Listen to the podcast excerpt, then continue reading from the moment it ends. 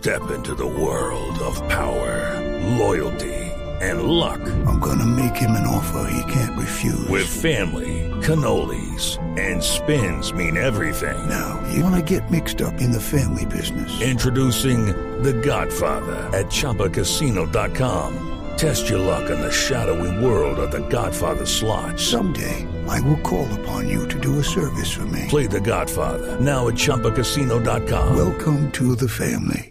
Purchase necessary. Group. Prohibited by law. 18 plus. Terms and conditions apply. El ministro de Salud acaba de decir que el país debe abrir el debate sobre la incidencia que podría tener el azúcar con el cáncer. Santiago Ángel. Eduardo, el ministro de Salud Alejandro Gaviria aseguró que hay suficiente evidencia científica acumulada a través de los años para reabrir el debate sobre los impuestos a las bebidas azucaradas, esto con el fin de reducir las cifras de cáncer en el país. Escuchemos. La discusión que dimos también en el contexto o en el marco de la reforma tributaria de los impuestos a las bebidas azucaradas también tiene que ver con la prevención del cáncer. Y cada vez tenemos más evidencia al respecto y yo creo que el país no puede olvidar ese debate y seguiremos dando ese debate. Recordemos que este debate pues se estancó en el Congreso de la República el año pasado. El ministro de Salud, Alejandro Gaviria, y el alcalde de Bogotá, Enrique Peñalosa, se encuentran en este momento inaugurando el primer centro de atención temprana y diagnóstico para pacientes de cáncer en el Hospital San Juan de Dios en Bogotá. Santiago Ángel, Blue Radio. Muy bien, Santiago, gracias. 9 de la mañana, seis minutos. En otras noticias, el gobernador de Bolívar acusó al ELN del atentado terrorista de las últimas horas contra una estación de policía en el municipio de Norosí. José Donado. Hace pocos minutos el gobernador de Bolívar, Dumec Turbay, se pronunció en Twitter a raíz del ataque de un grupo armado al municipio de Norosí en el sur de Bolívar en horas de la noche del domingo, donde se sintieron varias ráfagas de fusil y un artefacto explosivo que por poco destruye la estación de policía. En su primer tuit, Turbay dijo, Señor presidente Juan Manuel Santos, ayúdenos a proteger a nuestras comunidades de Arenal y Norosí, municipios del sur de nuestro departamento. Hay miedo y zozobra y se hace necesario y urgente apoyarlos y brindarles tranquilidad.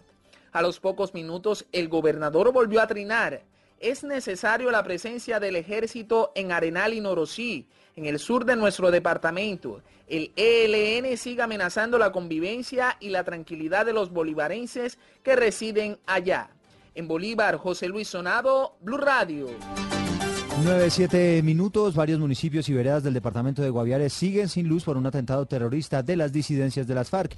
Carlos Andrés Pérez. Con explosivos tipo ANFO fueron derribados varios postes de energía de la empresa en el Guaviare, que tiene sin servicios a los municipios del Calamar y el Retorno y otras veredas aledañas, mientras se espera que la empresa reanude trabajos de reparación en las próximas horas. El coronel Miguel Botía, comandante de la policía del departamento del Guaviare, confirmó que ya se inició la investigación. Inmediatamente se inició una investigación con la Fiscalía General de Relación en coordinación con el Ejército para establecer eh, responsables y lograr la captura de estos sujetos. Igualmente se continúan con las labores investigativas para neutralizar eh, acciones terroristas que lo único que pretenden es causarle daño a la población en general del departamento Al parecer en las últimas horas ocurrió otro atentado terrorista contra la infraestructura eléctrica en el municipio de Calamar. Las autoridades atribuyen estos hechos al Frente Primero Residual de las FARC. Desde Villavicencio, Carlos Andrés Pérez, Blue Radio.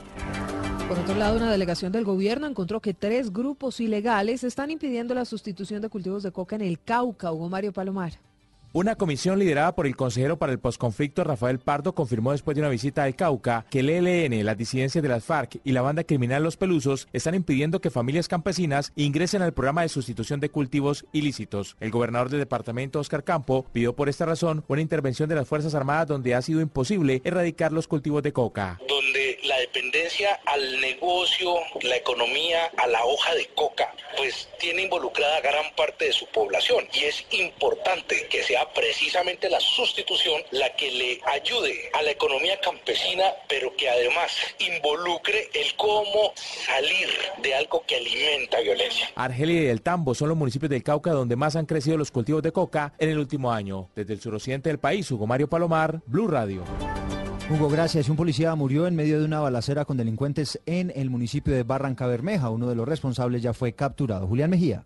Se trata del uniformado José David Carvajal, quien junto a su compañero atendieron la llamada de los vecinos del barrio 20 de enero de esta localidad, quienes denunciaban la extraña presencia de cuatro personas en la zona. Los hombres, al notar la llegada de los uniformados, abrieron fuego en contra de los patrulleros. Una de las balas impactó a José David, quien falleció horas después en un centro asistencial.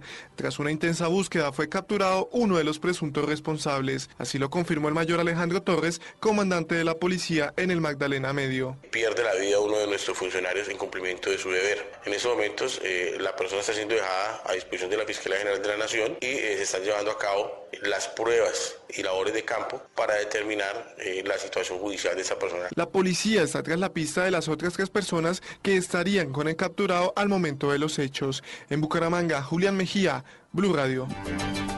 9 de la mañana, 10 minutos. Hoy en la Fiscalía se cumplirá la entrevista del escolta que la semana pasada mató a un delincuente por frustrar un asalto en el norte de Bogotá, Silvia Charri.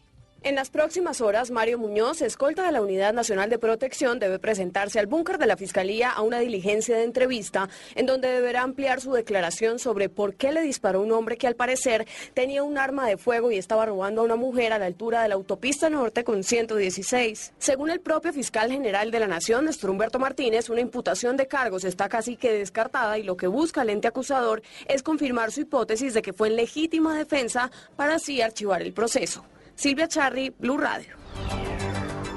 9 de la mañana, 11 minutos. En el mundo, la agencia de noticias AP dice que el Papa Francisco y su círculo de confianza sí recibieron las cartas de las víctimas del sacerdote Fernando Caradima con las historias de los niños abusados, a pesar de que el propio Papa Francisco, el propio Santo Padre, había dicho que nunca las había recibido. ¿De qué se trata, Silvia Carrasco? Sí, Eduardo, son los miembros de la Comisión sobre Abusos Sexuales formada por el propio Papa Francisco los que confirman que el pontífice recibió en el año 2015 una carta de las víctimas que describía con detalle los abusos sexuales que sufrieron y cómo las autoridades eclesiásticas chilenas intentaron ocultarlo y cuál fue el papel del obispo Juan Barros en ese ocultamiento. Esa misiva de ocho páginas contradice las afirmaciones del Papa y acrecienta la que ha sido la crisis más seria de sus cinco años de papado. El escándalo comenzó en una complicada gira del Papa Francisco a Chile, un viaje empañado por las protestas por su firme defensa del obispo Juan Barros, acusado por las víctimas de encubrir los abusos de Caradima. El Papa dijo que esas acusaciones contra Barros eran calumnias. Luego en el avión de vuelta, el Papa dijo que las víctimas que acusaban a Barros no se habían presentado. Ahora su círculo cercano asegura que le entregó esa carta en su mano. En Londres, Silvia Carrasco, Blue Radio. Silvia, gracias. Y atención, hay una noticia de última hora. En Caracas fue lanzada una bomba con gases lacrimógenos al interior del metro de la capital venezolana, Santiago. Sí, Silvia, de las 9 y 30 de la mañana se reportó una emergencia, una alarma por activación o el lanzamiento, en este caso, de una lacrimógena en la estación del metro de Plaza Venezuela, acá en Caracas, la estación que más personas moviliza, pues allí coinciden varias líneas del sistema subterráneo. El hecho generó el desalojo masivo de toda la estación y un retraso considerable en todo el sistema. El metro de Caracas calificó el hecho como un sabotaje de un usuario que aparentemente aún no ha sido detenido, pues las autoridades revisan las cámaras de seguridad para identificar a esta persona que, repetimos, lanzó la mañana de este lunes una bomba lacrimógena acá en el metro de Caracas. Santiago Martínez, Blue Radio. Promesas y propuestas 2018. Más de 2.700 candidatos aspiran al Congreso de la República. Vote informado con Blue Radio y bluradio.com.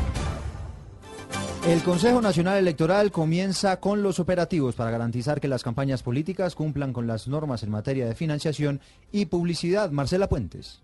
Se trata de una estrategia que están adelantando la Procuraduría General de la Nación y el Consejo Nacional Electoral y consiste en inspeccionar las cuentas de las distintas campañas políticas de cara a las elecciones de Congreso y presidenciales de este año. Por parte del Consejo Nacional Electoral estarán los magistrados Yolima Carrillo, Felipe García, Armando Novoa y Ángela Hernández, acompañados por 10 asesores y más de 30 contadores de ambas instituciones. Se trata de una tarea de seguimiento y monitoreo al financiamiento de las campañas para garantizar el respeto de los topes, combatir la financiación ilícita de candidatos y evitar cualquier tipo de delito electoral. Pero además en esta iniciativa que arrancará en Cali, también se llevará a cabo una capacitación a los gerentes y contadores de las campañas políticas sobre el aplicativo Cuentas Claras en el cual se deben reportar todos los ingresos y gastos. El Consejo Nacional Electoral pidió además a la ciudadanía que denuncie cualquier comportamiento irregular en la financiación de las campañas. Marcela Puentes, Blue Radio.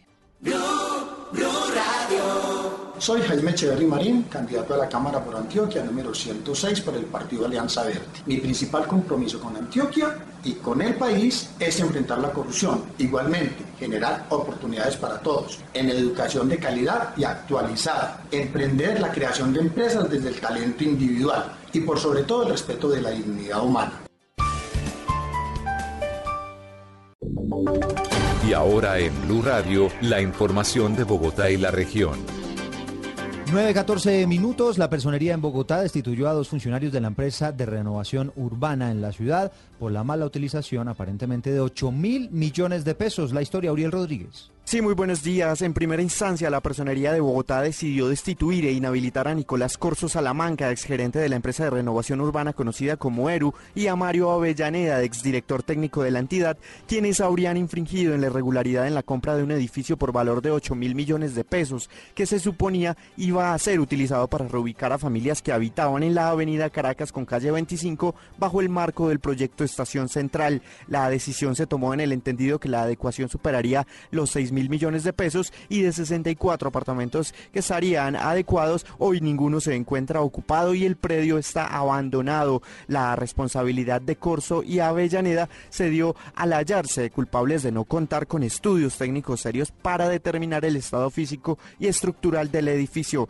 La personera distrital Carmen Castañeda deberá en segunda instancia resolver la situación de los dos exfuncionarios. Uriel Rodríguez Silva, Blue Radio.